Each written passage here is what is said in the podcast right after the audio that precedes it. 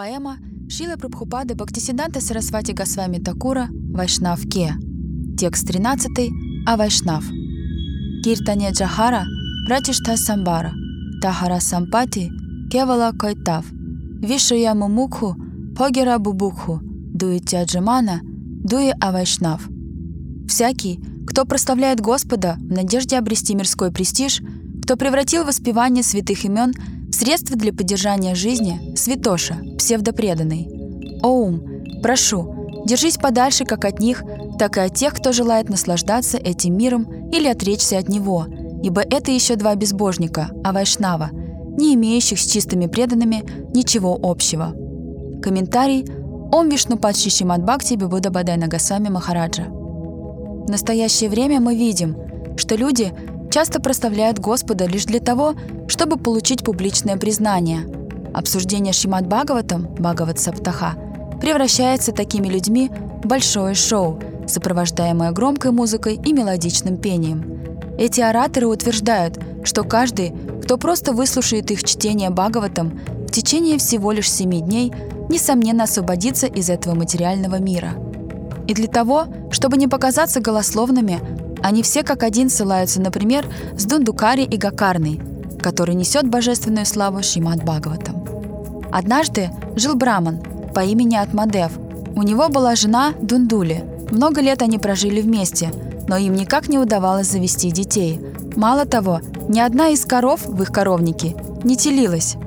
И даже деревья в их саду не давали плодов. В те времена было суеверие, что если у супругов нет детей, то это не к добру, поэтому соседи сторонились от Мадева и Дунтули. Все они верили, что весь день их пройдет даром, если они просто увидят кого-то из супругов. И когда кто-либо из соседей обходился с Атмадевом подобным образом, он очень расстраивался, теряя всякую надежду и не видя смысла для дальнейшего существования. Как-то раз, когда подобный инцидент повторился снова, Атмадев решил отправиться в лес, чтобы расстаться с жизнью. Когда он забрел в глубину леса, то увидел там озеро и подошел к нему, чтобы попить воды.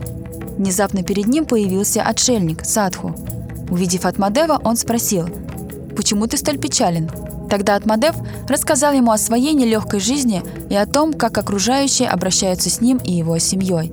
Тогда отшельник начал внимательно разглядывать линии на лбу Атмадева и предсказывать его судьбу. В течение следующих семи жизней у тебя не будет детей. Но Атмадеву было совсем нерадостно слышать это, поэтому вновь и вновь он настаивал, чтобы тот благословил его на потомство. Но Саду не отступал. «Не иди против воли Господа», — снова и снова говорил он Атмадеву, и в подтверждение своим словам поведал ему историю жизни о некогда жившем Читракету Махараджи. У Махараджа Читракету было сто жен, но ни одна из них не могла подарить ему ребенка. Поэтому царь пригласил Ангиру Риши, чтобы тот провел огненное жертвоприношение, священный обряд, благодаря которому можно обрести желаемое. Тогда в ходе обряда из жертвенного костра явился плод. Ангира Риши отдал его Читракету Махараджу и сказал, чтобы он отдал его своей любимой жене. И когда она его съест, у них родится долгожданный ребенок. Читракету так и поступил, а когда ребенок появился на свет, Махарадж преисполнился счастья. Однако остальные жены стали завидовать случившемуся и сговорились убить младенца. Когда они добили желаемого, и ребенок был убит, Читракету Махараджа охватила глубокая скорбь, куда большая, нежели та, которую он испытывал ранее. «Поэтому, — продолжил отшельник, — прими все, что Господь послал тебе судьбой. Не иди против воли Господа». Однако Атмадев ничего не хотел слушать и продолжал упрашивать отшельника, настаивая на своем. Конце концов, отшельник отступил, дав Атмадеву спелое манго и следующее наставление. «Дай это манго своей супруге, она забеременеет, как только съест его». Атмадев взял плод и отправился домой. Увидев Дундули, он дал ей манго и рассказал все, что с ним только что произошло. Затем он с новыми силами и великой радостью отправился по своим делам. В этот момент Дундулю начали терзать сомнения. Что будет со мной, если я забеременею, а ребенок решит остаться у меня в утробе, не желая выходить оттуда годами, как это сделал в свое время сын Вьесадева Шукадев Госвами? Или вдруг наш дом охватит пожар, а я, будучи обремененной ребенком, не смогу выбраться из него и погибну. Поэтому я не стану есть это манго. И вместо того, чтобы съесть плод самой, она скормила его одной из своих коров. Приблизительно в то же время забеременела сестра Дунтули. Муж ее сестры был пьяницей и хулиганом. Дунтули сказала сестре, «Я буду притворяться, будто я беременна, а когда родится твой ребенок, ты отдашь его мне. Тогда мой муж и все вокруг поверят, что это наш с ним ребенок». Сестра согласилась взамен на щедрое вознаграждение. Когда ребенок родился, сестра Дунтули отдала ей младенца, и все в округе во главе с Атмадевом были очень счастливы увидеть новорожденного. Однако, поскольку Дундули не была беременна по-настоящему, у нее не было грудного молока. Поэтому Дундуля сказала супругу, «У нас есть проблема. У меня нет грудного молока, а у моей сестры оно есть. Недавно она тоже родила, но ее ребенок умер. Поэтому, если ты не возражаешь, я приглашу ее пожить в нашем доме, чтобы она смогла кормить грудью нашего младенца». Атмадев, конечно же, согласился с предложением своей супруги. Вскоре после этого они устроили огромный праздник в честь церемонии наречения именем ребенка, на который его нарекли Дундукари, в честь его матери Дунтули. В этот же день корова, когда-то съевшая манго отшельника, родила человеческого младенца с ушами коровы. Увидев ребенка, соседи не смогли скрыть своего удивления и окрестили его именем Гакарна. Го означает «корова», а Карна – «уши». К счастью, от Мадева не было предела, когда он увидел сразу двух младенцев в своей семье. Вместе с ним ликовала и вся округа. Как правило, дети перенимают природу своих родителей, поэтому Дундукари и Гакарна были совсем не похожи. Со временем Дундукари начал вести себя как хулиган и пьяница, прямо как его настоящий отец. День ото дня Дундукари создавал все больше проблем своим близким, желая выудить у них побольше денег на свои плотские утехи. С другой стороны, Гакарна был очень тихим, спокойным и полностью погруженным в духовную практику. Из-за поведения своего брата он оставил дом и отправился в паломничество, молясь Господу о том, чтобы он помог родным справиться с проблемами, которые Дондукари приносил в их семью. Вскоре после этого Атмадев также покинул дом. Тогда Дундули, оставшаяся наедине с Дундукари, была ужасно беспокоена тем, что творит ее сын. Ведомый своими чувствами, он выносил из семейного дома буквально все, что попадалось под руку.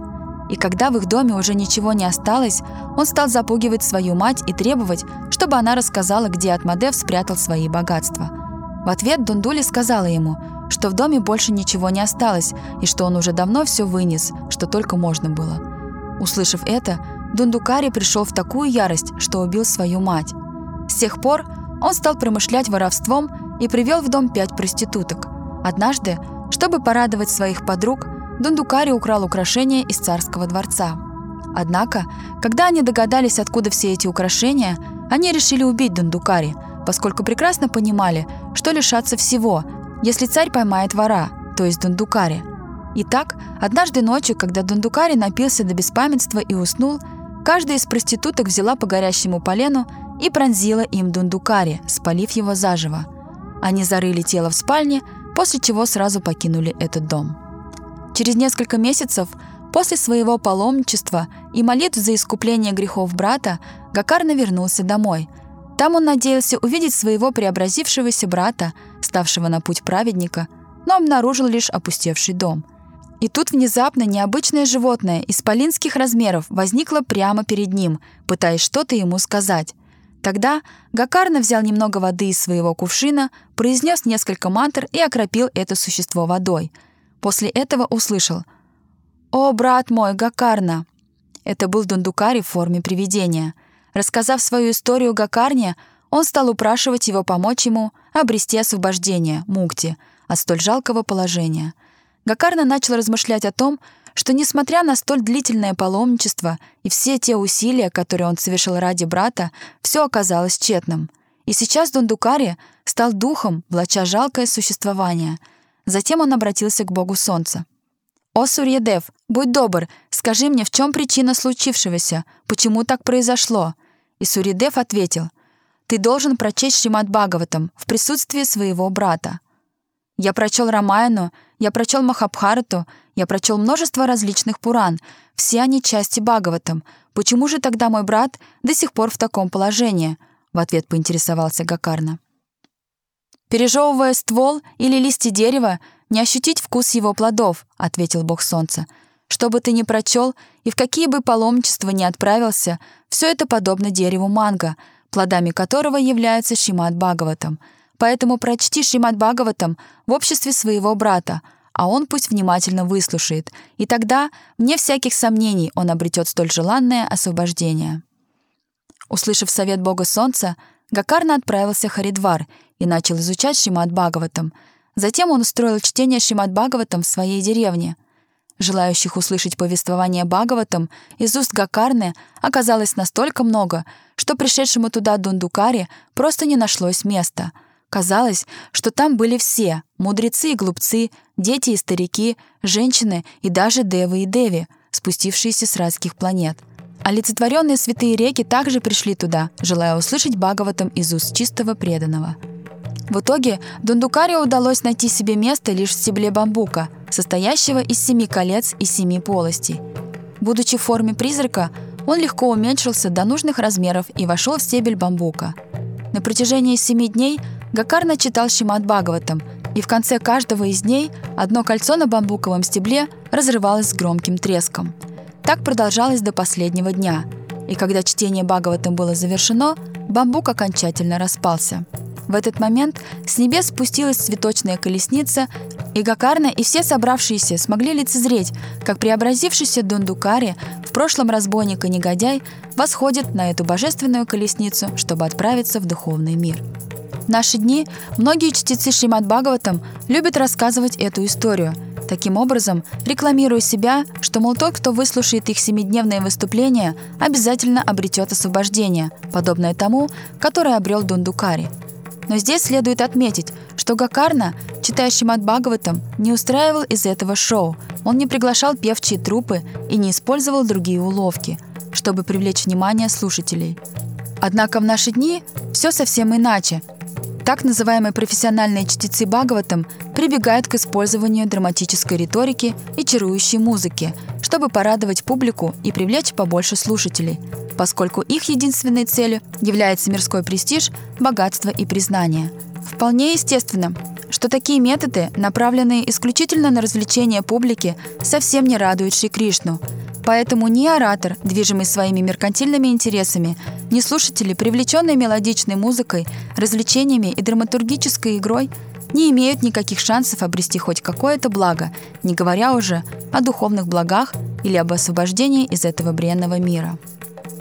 В связи с этим я хотел бы рассказать случай, произошедший с одним из наших в высшей степени почитаемых учителей Шрилы Гауркишорда с Бабаджи Махараджем – его слава была широко известна от Навадвипа до Вриндавана. Все почитали его как чистого преданного Господа. В те времена жил один профессиональный чтец Шимат Бхагаватам, который давал свои лекции за деньги. Однажды он подумал, что было бы неплохо пригласить Шилу с Бабаджи Махараджа на чтение Бхагаватам, ведь так он сможет привлечь внимание большего числа обывателей и, соответственно, больше заработать. Так и поступили.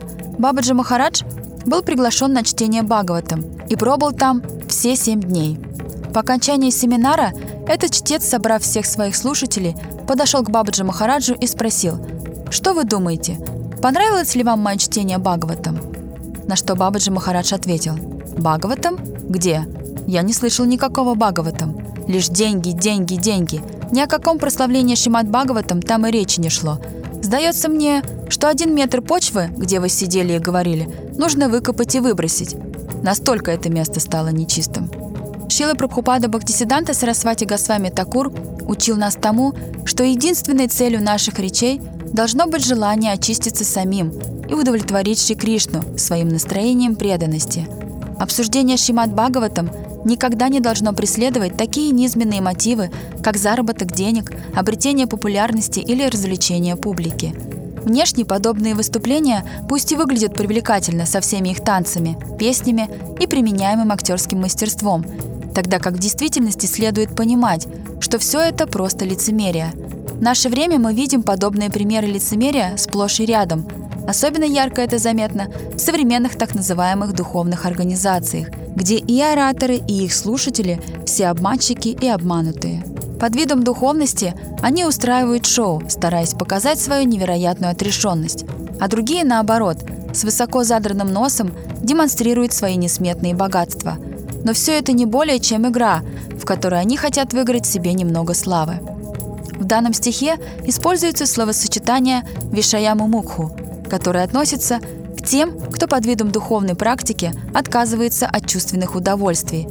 Еще в этом стихе можно встретить слова «пхогера бубукху», указывающие на тех, кто стремится наслаждаться материальными объектами чувств, также прикрываясь духовной практикой. Например, есть те, кто пытаются построить более роскошные и богатые храмы, нежели их предшественники, под предлогом того, чтобы тысячи новых людей смогли обратить свой взор к духовности. Другие демонстрируют свою крайнюю нищету, заставляя людей думать, что они очень возвышены и полностью отрешены. Порой доходит до того, что они даже отказываются от пожертвований, желая показать, насколько сильно они равнодушны к мирскому богатству. Однако ни те, ни другие не находят поддержки в лице нашей гуру Парампары. Цель нашей практики одна – удовлетворить Шри Кришну, самозабвенно отдать себя в служение Ему, не имея каких-либо личных ожиданий. Если же у нас все же присутствуют корыстные мотивы, ожидания, будь то имя, слава, признание, деньги, власть, положение или что-либо еще, тогда все наши действия никак нельзя рассматривать как бхакти. Это просто карма и не более того. Преданность, бхакти, это неподдельная, естественная любовь к Шри Кришне. Такая любовь не имеет никаких условий, никаких ожиданий. Единственное, чего она желает, это сделать все, лишь бы тот, на кого она направлена, был счастлив. Наши наставники, гуру Парампара, говорят нам, что наша цель не заключается в том, чтобы отречься от мира или наоборот, наслаждаться им – так как ни то, ни другое не является преданностью, и каждый, в ком прослеживаются подобные тенденции, а вайшнав, святоша, не имеющий ничего общего с чистыми преданными Господа. Поэтому, о ум, отбрось и то, и другое, пытайся всем сердцем служить объекту твоей любви, божественной чите Шиши Рада Гавинди.